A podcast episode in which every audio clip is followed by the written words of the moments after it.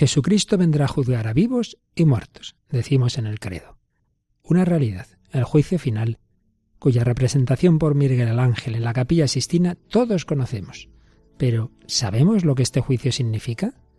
Seguimos hablando de la esperanza, de las realidades últimas de la historia. ¿Nos acompañas?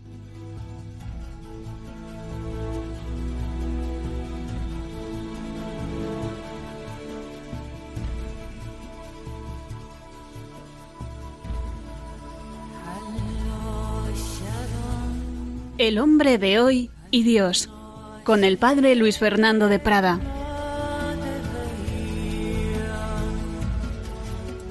Un cordialísimo saludo, muy querida familia de Radio María. Bienvenidos a esta nueva edición, la número 277 del Hombre de Hoy y Dios.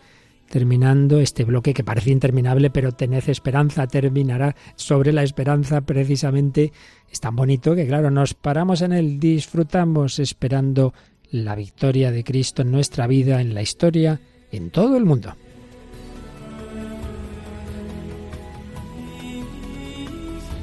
Y si esperabais que me acompañara Paloma Niño, esperabais bien, porque aquí la tenemos. ¿Qué tal, Paloma? Un cordialísimo saludo. Un saludo para Luis Fernando, pues encantada de estar en este programa, pues siguiendo hablando de la esperanza. Y hoy del juicio final, el juicio final, que eso así como el examen final de la carrera, Paloma. Bueno, bueno, es importante, es importante. No tiene, no, no, no, no, desde luego es una cosa muy importante que no podemos tomar a broma. No hay que menospreciarlo, ni mucho menos. Vamos a ver si hoy nos aclaramos un poquito más de todo lo que eso implica. Hoy teníamos distintas comunicaciones, ninguna así detallada, así que un saludo general a tantos que nos escriben mensajes en Facebook, en, en, el correo electrónico también, ¿verdad? Sí, teníamos varios pues que nos dicen bendiciones, saludos desde diferentes sitios y bueno, pues os animamos a seguir escribiéndonos ahí en el Facebook del programa El Hombre de Hoy y Dios y también en el correo electrónico el hombre de hoy y Dios arroba radiomaria.es. Pues seguimos con esta parte de la esperanza, de lo que esperamos a nivel comunitario en la historia. Hablábamos el día pasado, los días pasados, de ese final de la historia, de esa parusía, segunda venida de Cristo. Hablamos el último día del milenarismo, lo distinguíamos, el milenarismo rechazado por la Iglesia, de la esperanza de que pueda haber una época de aceptación generalizada de Jesucristo, eso sí que es aceptable, pero lo que no, el pensar que, digamos, la historia se va a convertir en el cielo, no. Eso, ese paso de, de la historia, de lo terreno a lo celestial, eso ya sí que es el final de la historia, aunque tampoco sabemos, podemos precisarlo mucho, hasta qué parte, hasta qué punto es, digamos, la situación actual, hasta qué punto son los cielos nuevos y la tierra nueva. Sí sabemos que en ese final está el juicio, el juicio final. De eso vamos a hablar hoy.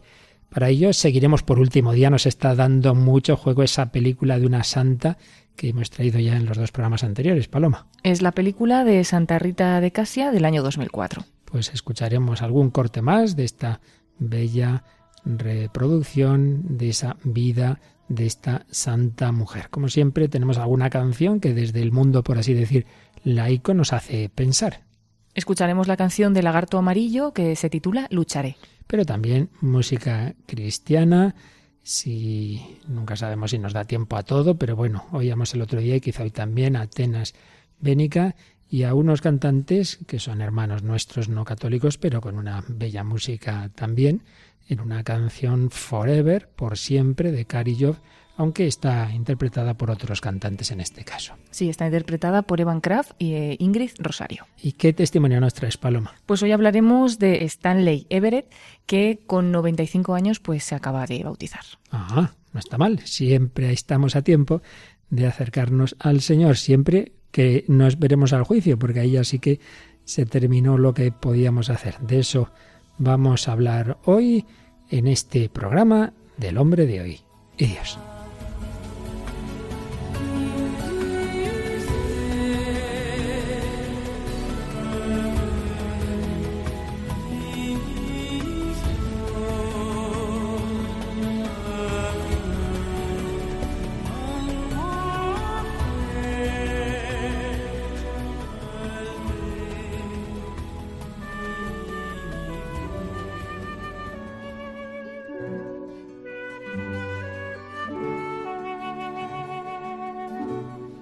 A veces entendemos mal el amor y la misericordia de Dios como si pasara por encima de la justicia, como si diera igual al final haber sido un genocida que haber sido una Madre Teresa, y obviamente eso no puede ser así, iría contra la misma santidad de Dios.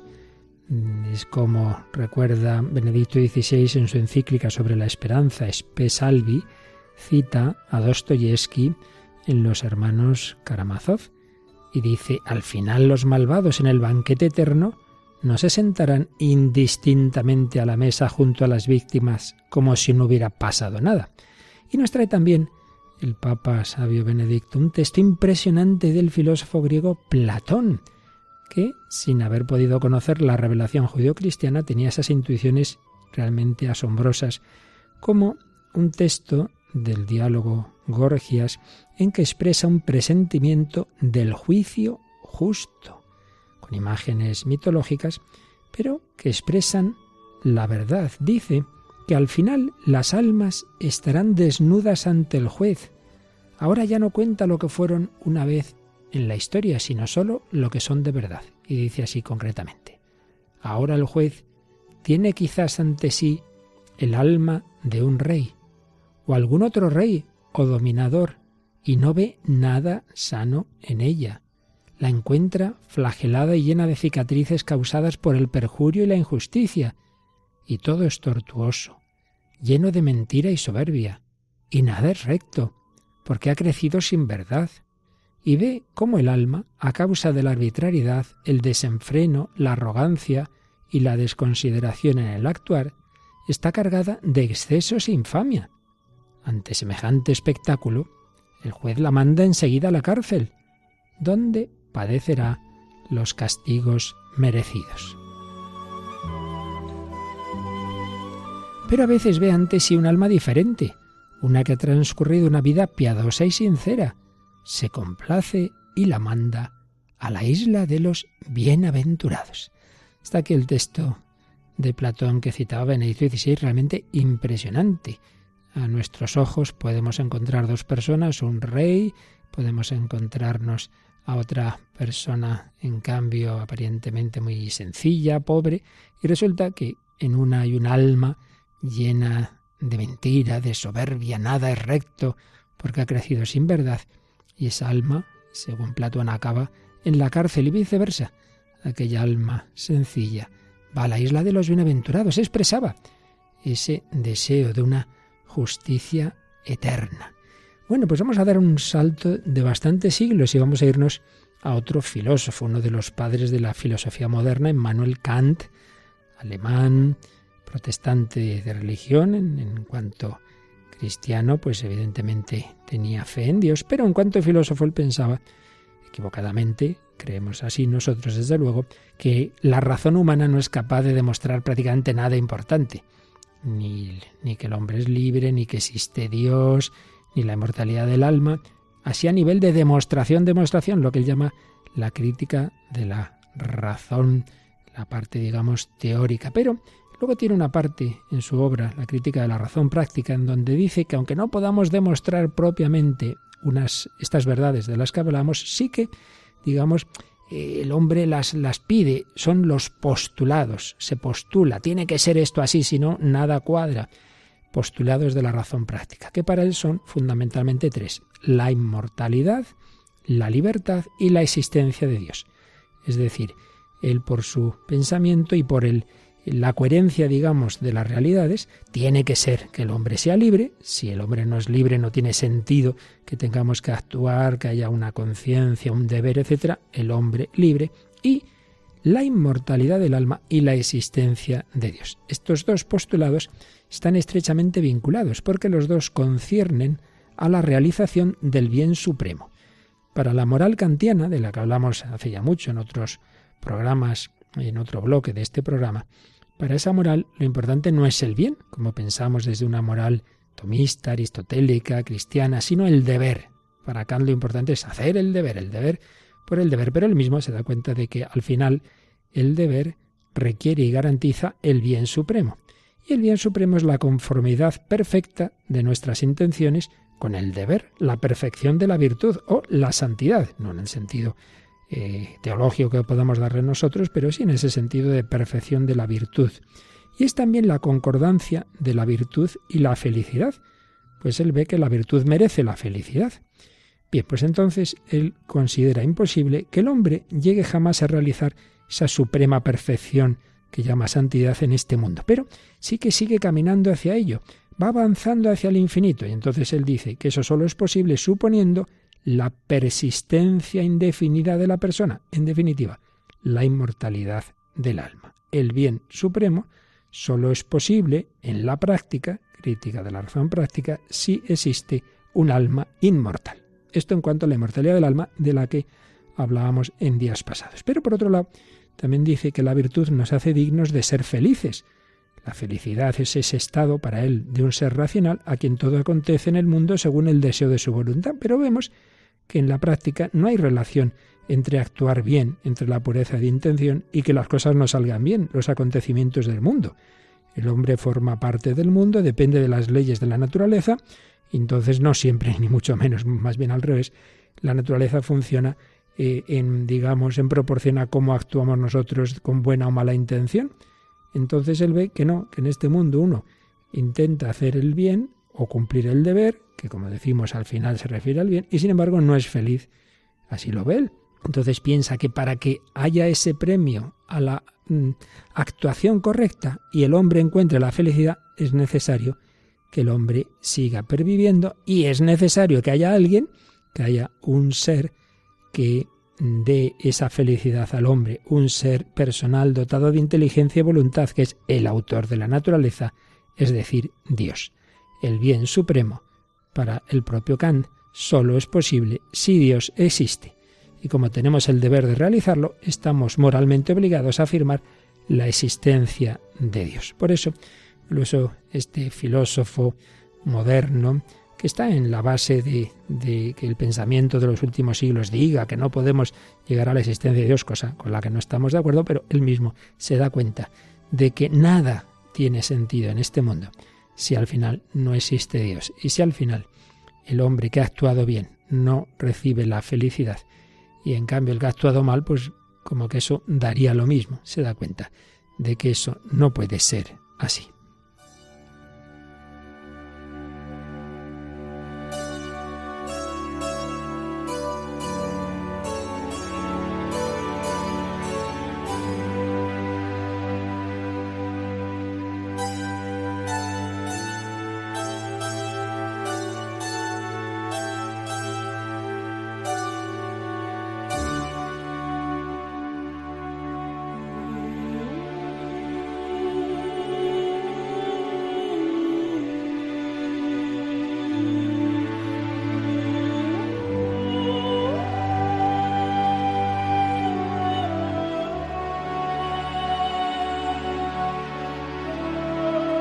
Pues aquí seguimos en El Hombre de Dios en Radio María hablando del juicio final, hablando de justicia, misericordia, esperanza.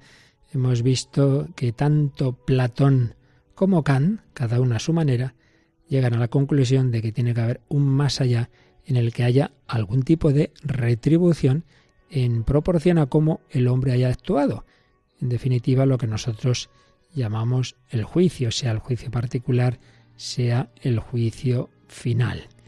Pero Kant señala esto, como el hombre aquí, pues muchas veces actúa bien y sin embargo él piensa que no llega a la felicidad y en cambio otros pueden actuar moralmente mal y irles mejor que al que ha actuado bien. Es un tema eterno. Bien, pues de eso también hablaba Benedicto XVI en su encíclica Spe Salvi y precisamente señala que el mundo moderno se revela contra la existencia de Dios precisamente porque ve las injusticias de este mundo porque ve que hay tanta gente buena, humilde, pobre, que recibe pues males, eh, que, sufre injusticias, en cambio el, cinismo del poder, que tantas veces el poder, el, dinero, todo eso parece que son los triunfadores de este mundo. Y entonces muchos pensadores modernos dicen, no puede haber un Dios, un Dios que permita esto. Pero justamente un mundo que pretende crear la justicia por sí mismo, un mundo sin Dios, señalaba Benedicto XVI, es un mundo sin esperanza. Nadie ni nada responde del sufrimiento de los siglos.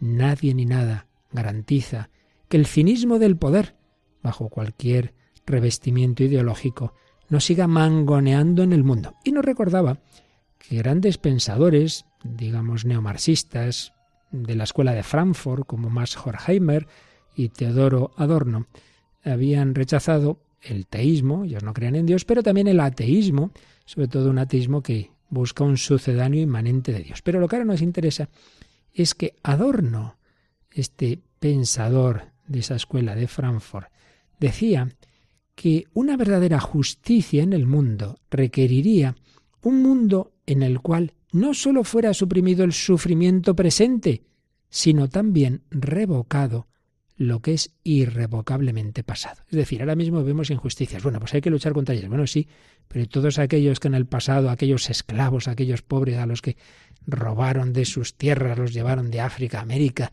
todo lo que tuvieron que sufrir tantas personas de aquí y de allí, todos aquellos oprimidos por el régimen nazi, estalinista, todo eso qué, eso ya, eso quién lo arregla. Por eso decía Adorno que para que hubiera justicia habría que, que llegar a un mundo en el que pudiéramos arreglar esas injusticias del pasado, pero, pero ya no puede ser, con lo cual eso significaría que no puede haber justicia sin resurrección de los muertos, cosa en la que él no creía. Bien, pues mirad, precisamente la revelación judío-cristiana nos dice que esto no son simplemente postulados, que decía Kant, o deseos, pero que no tienen fundamento, sino que es así. El Dios que nos ha creado, el Dios que nos va a resucitar, es el Dios que nos va a mostrar lo que hemos hecho con nuestra vida. Y por tanto, lo que hayamos hecho tiene una repercusión eterna. Es como si uno pues va al médico, el médico le manda, o dos, pongamos, van al médico, les tienen una enfermedad semejante, les manda a los dos un tratamiento igual, uno lo cumple, otro no. Al cabo del tiempo vuelven a hacerse las pruebas y obviamente uno está mucho mejor y el otro en cambio está pues, pues muy mal, está muriéndose y no tendría sentido que le echara la culpa al médico. No, no, yo le dije a usted lo que tenía que hacer, es usted el que no lo ha hecho, su cuerpo está muy mal, lógico. Pues el hombre, si no hace la voluntad de Dios, el hombre, si no se acerca al Señor, si no hace el bien para el que está hecho, pues no va a realizar su vida. Y todo eso, cuando se haga la prueba, ese volver al hacer las pruebas médicas, que es encontrarse con la luz de Dios, en primer lugar, el juicio particular, al morir cada uno de nosotros, pero luego todos, toda la humanidad, ahí va a quedar todo claro, ahí todas las injusticias reparadas, todas las mentiras aclaradas, realmente es el contenido de la fe en ese, en ese juicio final. Vendrá a juzgar a vivos y a muertos. Esto es una verdad de fe que está en los credos que tenemos en el Catecismo de la Iglesia Católica, el número 678, nos recuerda que siguiendo a los profetas, pone muchas citas bíblicas, no vamos ahora a leer, ahí las tenéis, siguiendo a los profetas y a Juan Bautista, Jesús anunció el juicio del último día. Entonces se pondrán a la luz la conducta de cada uno y el secreto de los corazones. Entonces será condenada la incredulidad culpable que ha tenido en nada la gracia ofrecida por Dios también añade este número que la actitud con respecto al prójimo revelará la acogida o el rechazo de la gracia y del amor divino. Jesús dirá en el último día, cuanto hicisteis a uno de estos hermanos míos más pequeños, a mí me lo hicisteis. Así pues, una verdad que ya está en el Antiguo Testamento, por ejemplo en Daniel 7, o en el profeta Joel y Malaquías, que Juan Bautista anunciaba, recordad su predicación al ver que venían a bautizarse muchos fariseos y saduceos, les dijo, raza de víboras, ¿quién os ha enseñado a huir del inminente castigo? Ya está puesta el hacha a la raíz de los árboles, y todo árbol que no da fruto bueno será cortado y arrojado al fuego. Y habla de otro que va a venir, que tiene el bieldo en la mano y limpiará su era, recogerá su trigo en el granero, pero la paja la quemará en un fuego que no se apaga. Juan Bautista lo anuncia nos ha dicho también el catecismo que se pondrán a la luz la conducta de cada uno y el secreto de los corazones. Aquí no hay nada que no se vaya a saber. Dice San Pablo en su carta a los Romanos 2.16, así se verá el día en que según mi Evangelio Dios juzgue las interioridades de los hombres por medio de Cristo Jesús. Y en su primera carta a los Corintios 4:5 dice, no juzguéis antes de tiempo hasta que venga el Señor. Él iluminará lo que las tinieblas ocultan y pondrá al descubierto los designios del corazón. Entonces cada uno recibirá de Dios la alabanza que se merece. Y lo que a continuación dice el catecismo de que será condenada la incredulidad culpable, quiere decir lo siguiente, Jesucristo ha venido a salvarnos a todos. Cuando uno ha conocido a Cristo, cuando uno ha recibido la luz, como aquellos que vieron sus milagros, aquellos que vieron su santidad y sin embargo se cerraron a la verdad, hombre, eso es, eso es algo culpable. Viene el médico a sanarte y tú huyes del médico, no, no, no, no quiero. Por ejemplo, recordemos palabras duras de Jesús en Mateo 11, 21. Ay de ti, Corazaín, ay de ti, Betsaida, porque si en Tiro y en Sidón se hubieran realizado los mismos milagros que en vosotras, ya hace tiempo que cubiertas de cilicio y en ceniza se habrían convertido.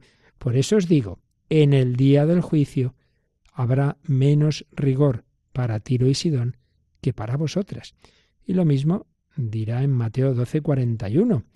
Los habitantes de Nínive comparecerán en el juicio con esta generación y la condenarán, porque ellos se convirtieron ante la predicación de Jonás. Y aquí hay uno, que es más que Jonás. Hay un juicio, todos lo que hacemos va teniendo repercusión en nuestra propia vida y en los demás. Por eso dice el Apocalipsis 20:12, vi a los muertos, grandes y pequeños, de pie delante del trono y se abrieron los libros. Se abrió otro libro, que es el de la vida. Se juzgó a los muertos de acuerdo con lo que estaba escrito en los libros, según sus obras. Lo que hacemos en esta vida no es indiferente, somos libres, ya lo veía Kant, somos libres nuestros actos tienen consecuencias. Bueno, y esto está presente en toda la cultura.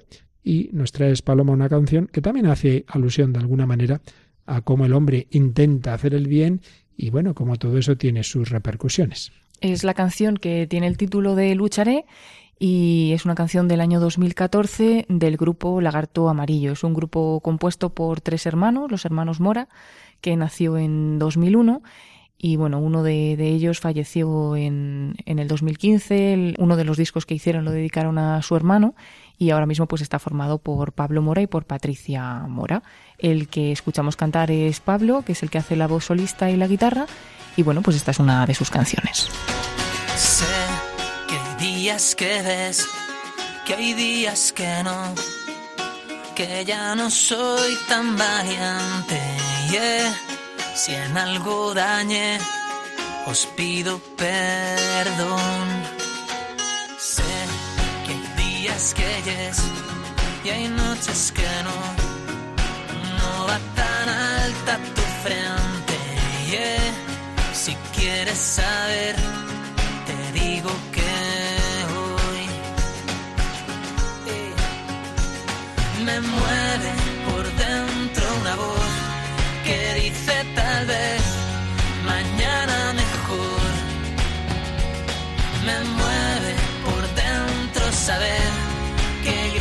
también con el corazón. Lucharé porque acabe esta guerra que no sé cuándo empecé. Lucharé por ganar pierda.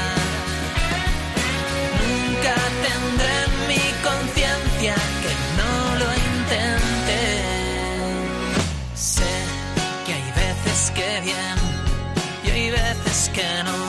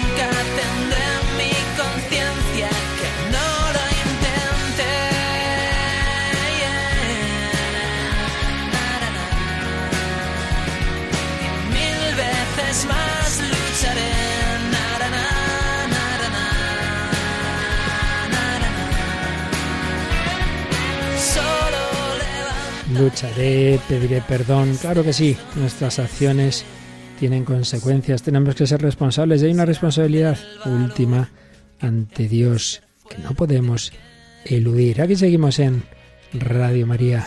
Escuchábamos esta canción Lucharé del lagarto amarillo. Todos tenemos que luchar por hacer el bien, por dejar el mundo mejor de como lo encontramos. Todos daremos cuenta porque todo eso va quedando en nosotros y en los demás. No podemos, como decimos vulgarmente, hacernos los suecos. Y hay ese último juicio, ya no solo ante Dios a nivel particular, juicio particular, sino ante el mundo entero, juicio final. Habíamos leído el número 678 del Catecismo y el número siguiente, el 679, dice, Cristo es Señor de la vida eterna. El pleno derecho de juzgar definitivamente las obras y los corazones de los hombres pertenece a Cristo como Redentor del mundo.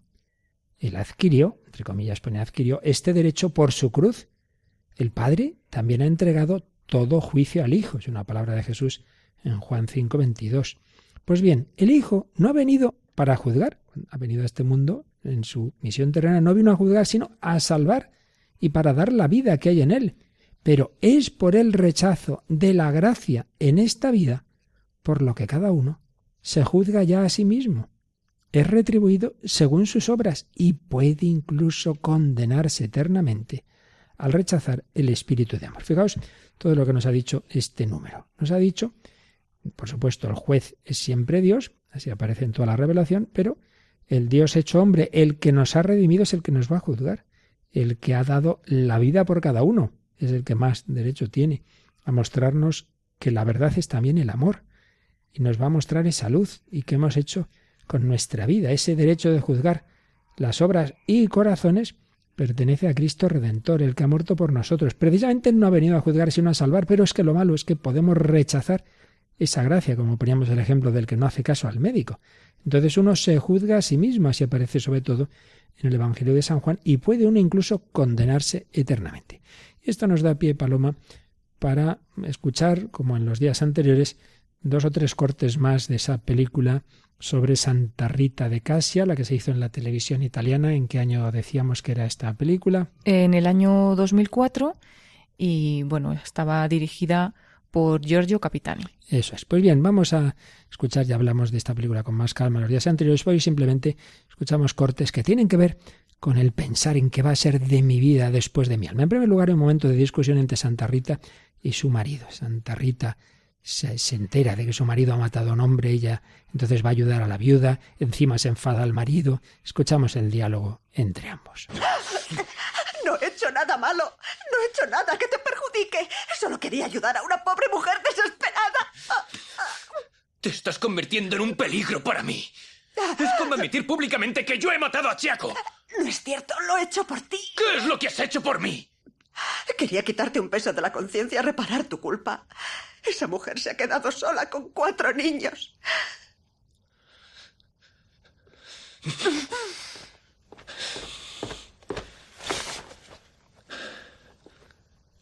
Puede que sea demasiado tarde para salvar mi alma. No, nunca es demasiado tarde si creemos en el amor de Dios. Puede que sea demasiado tarde para salvar mi alma. Y vamos a escuchar, porque tiene mucho que ver con, con este mensaje, otro corte en que ese que capitanea esa familia que, tantos crímenes instiga, pues tiene una discusión eh, con él, con este mismo chico, con Paolo, el marido de Santa Rita, que en este caso, en cambio, tiene una actuación mejor. Vamos a escuchar ese diálogo. ¿Cómo te permites criticar nuestras reglas? Las nuestras son sagradas. Nosotros solo defendemos nuestros intereses. No hacemos beneficencia.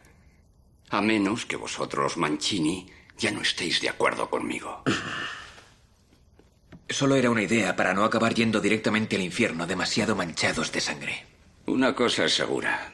Ninguno de nosotros irá al cielo.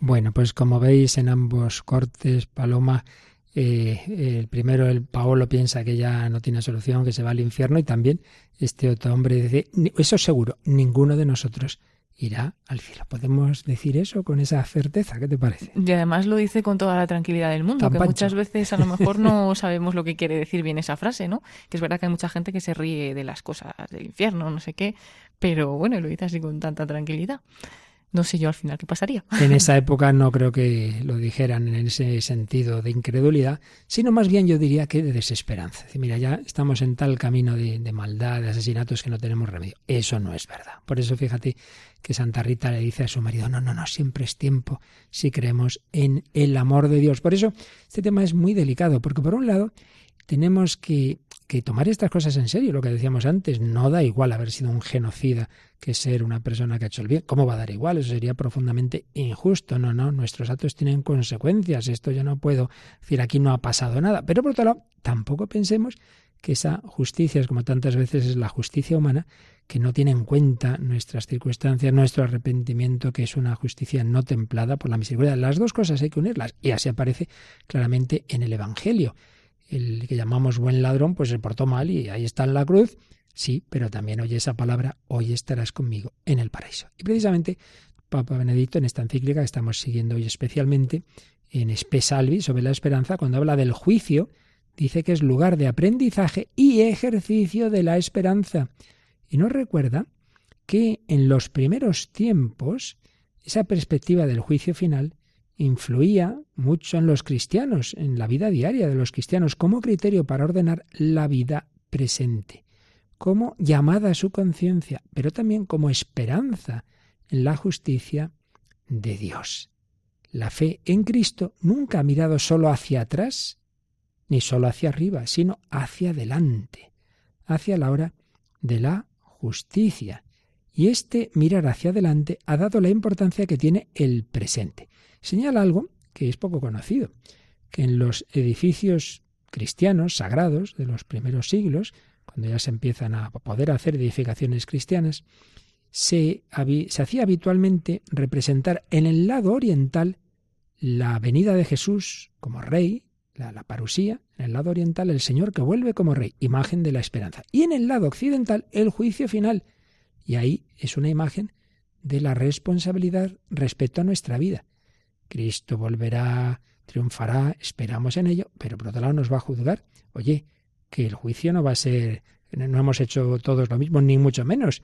Por tanto, responsabilidad. El cristiano salía o se fijaba en, al acabar la celebración en ese otro, en esa otra representación, y era una llamada a su responsabilidad en la vida ordinaria, en su retorno a lo cotidiano. Después lo que ha ocurrido es que nos hemos fijado más en el aspecto amenazador y lúgubre del juicio. De hecho, la misma representación de la capilla Sistina del juicio final, no sé a ti qué te parece, Paloma, artísticamente será muy bueno, pero a mí no me gusta mucho ese Jesús ahí, parece un titán con, cara de que te asusta, ¿no te parece? Sí, la verdad es que da un poquito de miedo. da un poquito de miedo, por eso me acuerdo haberle oído decir al cardenal Rouco en, días previos a uno de los cónclaves de estos últimos años, dice, bueno, cuando uno está allí y ves esa imagen y además salir a dar el voto y dices, yo delante de Cristo eh, juro, tal, y dices, no, no, haces bromas, no, no, no, te lo tomas en serio, no, no haces un voto así a lo tonto, ni mucho menos, ¿no? Porque ante aquel que me va a juzgar y que aquí está representado, estoy yo votando. Bueno, pues vamos a terminar oyendo, a, terminar digo los cortes que hemos traído de la película de Santa Rita, como lo más importante es precisamente eso, que al final, al final, nos hayamos equivocado antes o no, al final, pues nuestra vida mire hacia el Señor y mire su misericordia y confíe con esperanza y no piense que ya uno no tiene solución, como Santa Rita, ya lo explicábamos en días pasados, reza por sus hijos. Ella tenía miedo de que sus hijos jóvenes quisieran vengar la muerte de su padre, fueran también asesinos. Y vamos a escuchar esa oración que hace por ellos. Jesús, no permitas que mis hijos se manchen con la sangre de un homicidio. Yo estoy dispuesta a aceptar todo el dolor de este mundo. Pero no quiero que ellos pierdan su alma.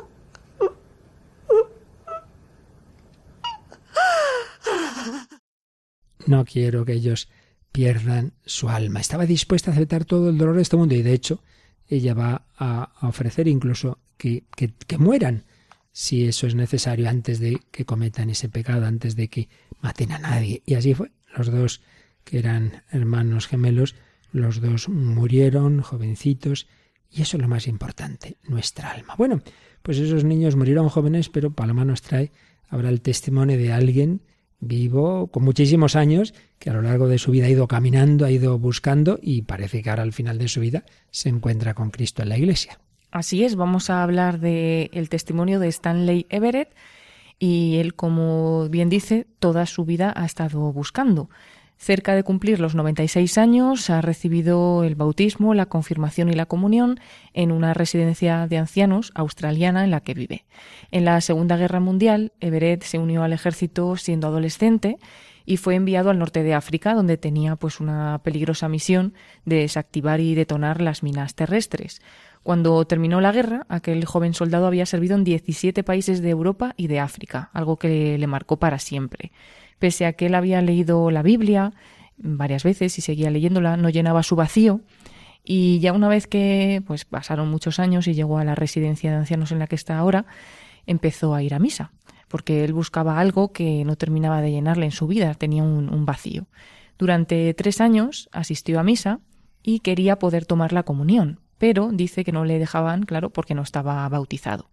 Finalmente, poco a poco, con esa asistencia a la Santa Misa y viendo que eso podía ser lo que iba a llenar su vida y lo que había buscado durante toda su vida, recibió la comunión. Y no solo recibió la comunión, sino que recibió el bautismo, la comunión y la confirmación todo el mismo día. Y ese día que recibió los sacramentos lo define Stanley como un cambio completo en la vida. Toda mi vida he estado buscando a Dios y finalmente la he encontrado. La comunión es lo que más me ha acercado a Cristo y es lo que me ha llevado finalmente a Cristo. Con esos 95, 96 años a sus espaldas, cree que toda su vida, también en esos años de la guerra, Dios le ha estado guiando y finalmente pues fue Dios el que le puso en esa residencia en la que ha encontrado a Dios. Explica que echando su vista atrás, pues ve cosas que le pasaron que eran del Señor y cosas que hizo Dios y fue haciendo poco a poco en su vida. Asegura que ahora en su vejez solo hay dos cosas que le importan, que solo cree en esas dos cosas importantes que Dios es todopoderoso y que Jesús es su Hijo, que fue obediente al Padre cuando vino a la tierra y que no vino aquí para vivir, sino para morir. Dice que esa es la diferencia, que nosotros venimos a vivir y que Él vino a morir por nosotros, que ya no tiene nada más que decir con eso. Qué bien, pedid y se os dará, buscad y encontraréis una llamada a la esperanza. Vamos a dar gracias al Señor con esta canción de Atenas Bénica, esta joven cantante argentina católica, himno de gloria. Cielos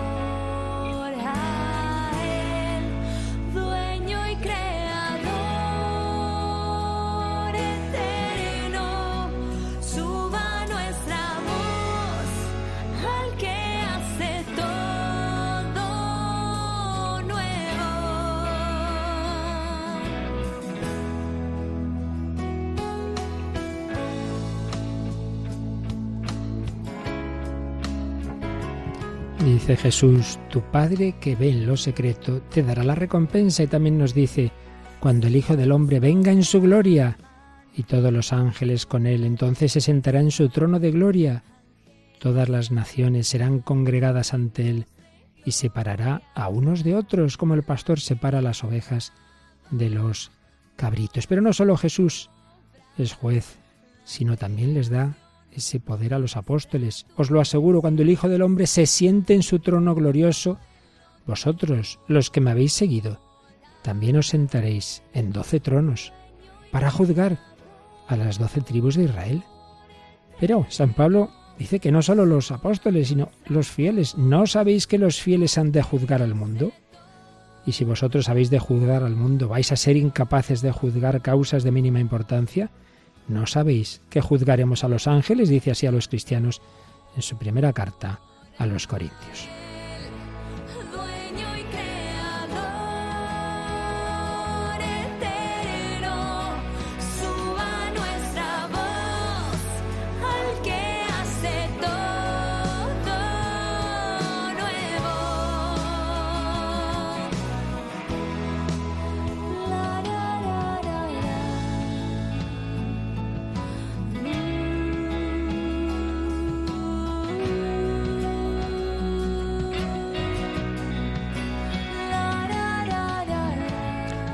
Aquí seguimos en el hombre de hoy Dios, Paloma, Niño y un servidor, Padre Luis Fernando de Prada, hablando del juicio final.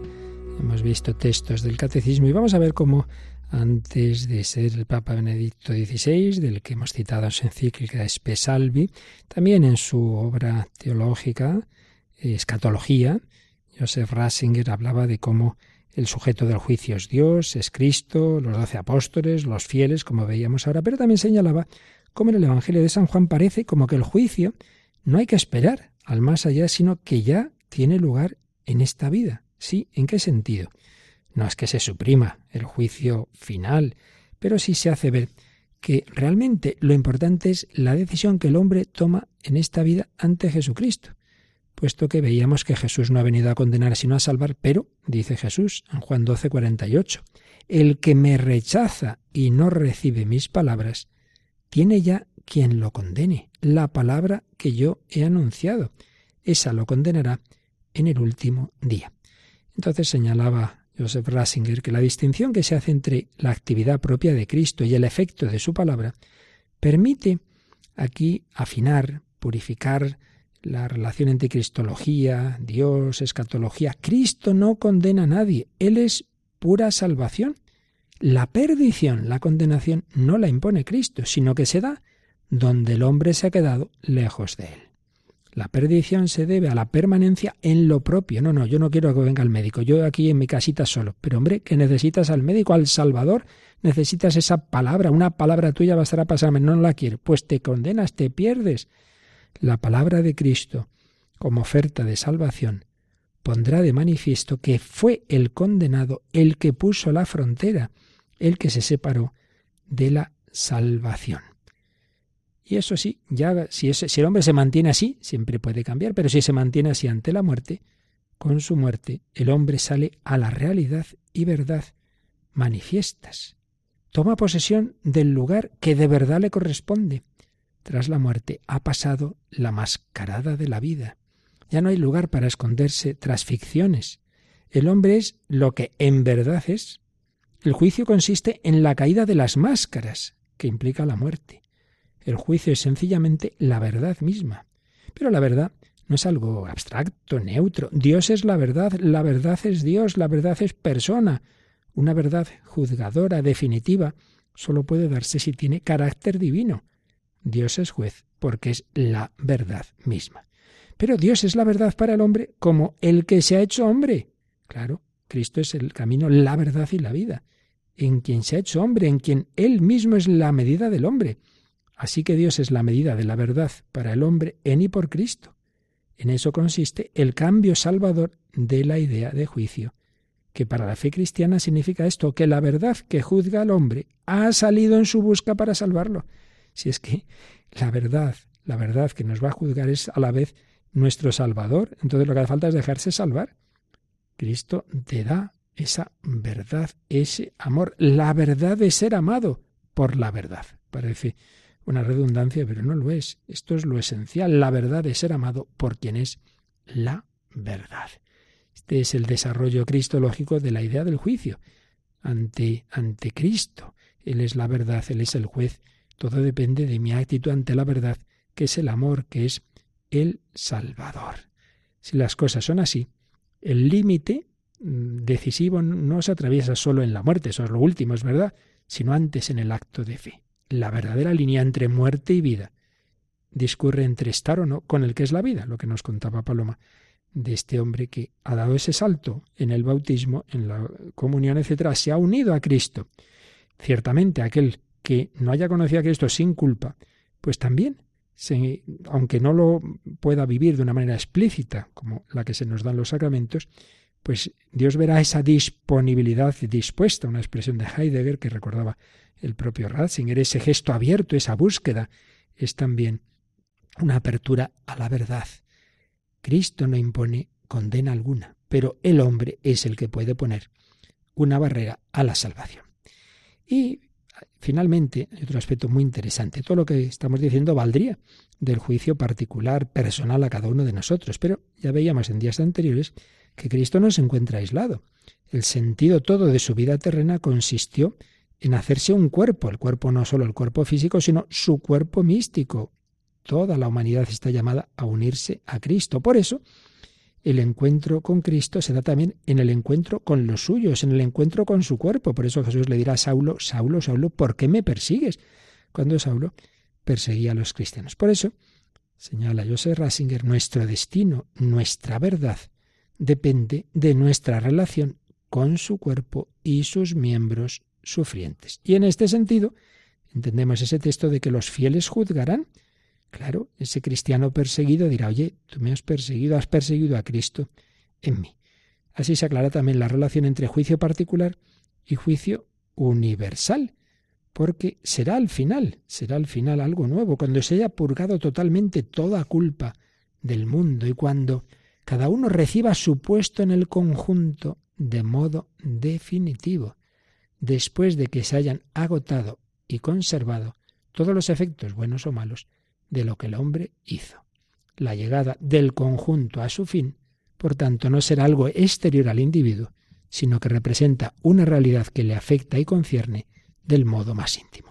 Es la explicación, como siempre, profunda, existencial, que Joseph Ratzinger nos da de ese juicio final. Pero ahora volviendo a lo que escribió ya no como simple teólogo particular, sino ya como papa en la encíclica Spesalvi, y recojamos esa idea que veíamos antes de este filósofo moderno, Adorno y Horkheimer también, que dicen que no podemos hacernos una imagen de Dios, ellos no sabían si existía Dios, más bien estaban en el no, pensaban que así no cabría tampoco una justicia en este mundo, porque haría falta una resurrección en la que ellos no creían, pero yendo a este aspecto de que ellos rechazaban la posibilidad de hacerse una imagen de Dios, señalaba eh, Benedicto XVI que en realidad Dios mismo se ha dado una imagen en el Cristo, que se ha hecho hombre, esa es la imagen de Dios, el Dios hecho hombre, en él, el crucificado, se lleva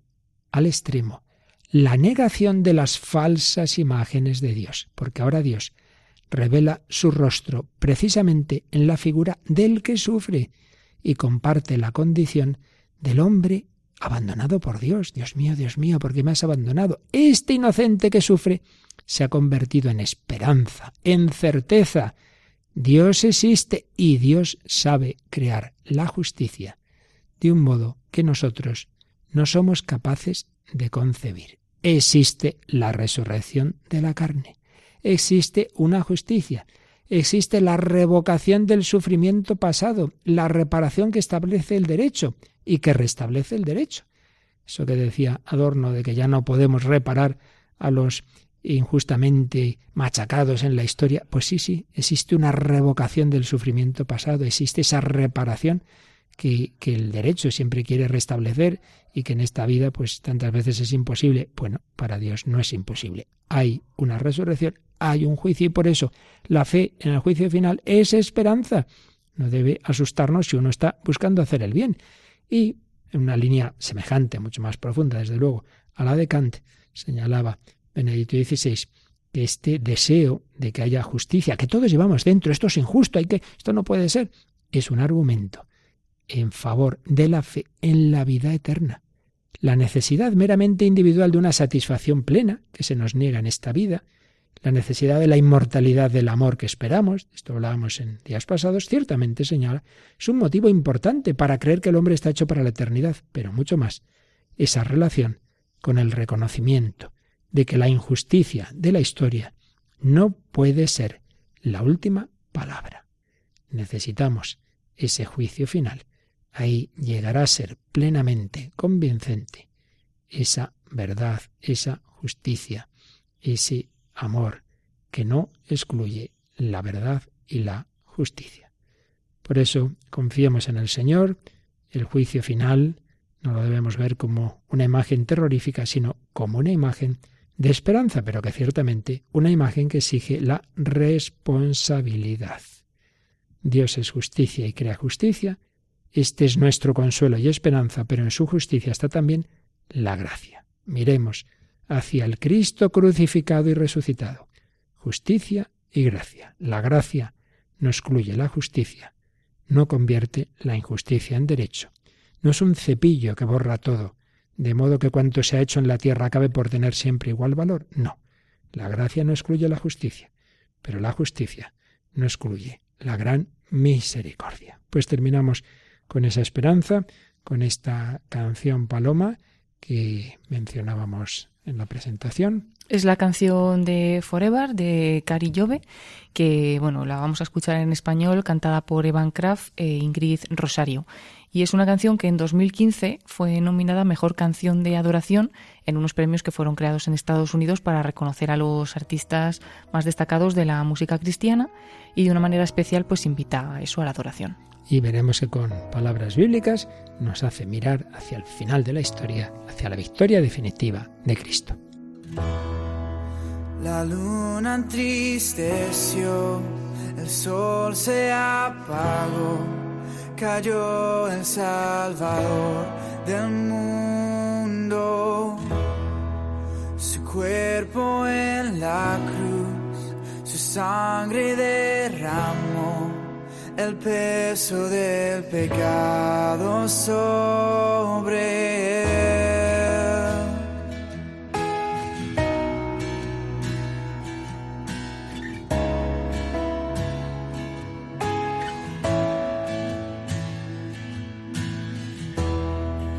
Al fin él suspiró, el cielo lo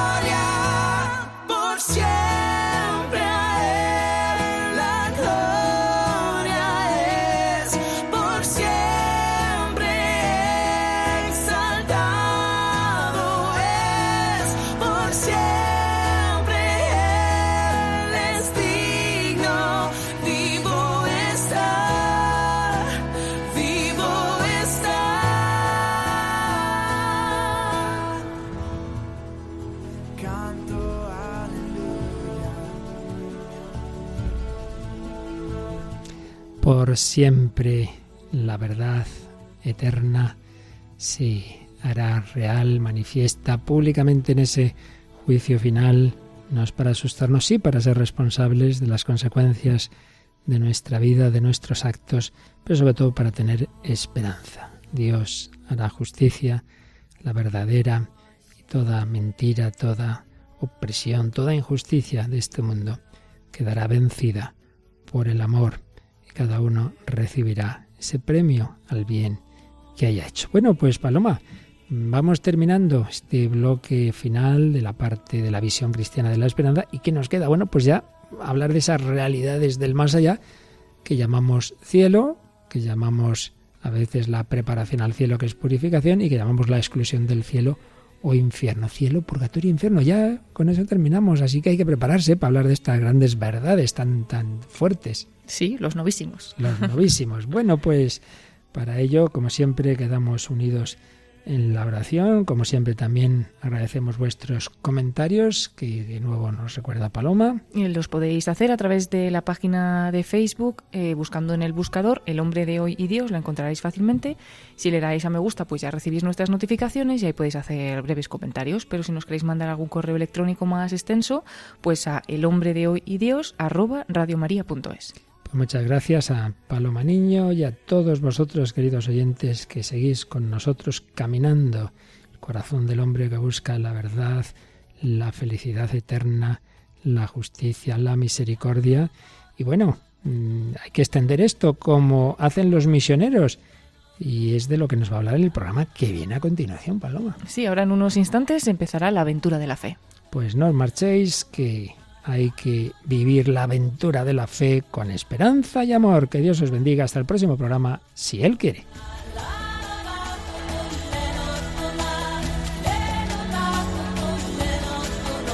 Así concluye El hombre de hoy y Dios, un programa dirigido en Radio María por el Padre Luis Fernando de Prada.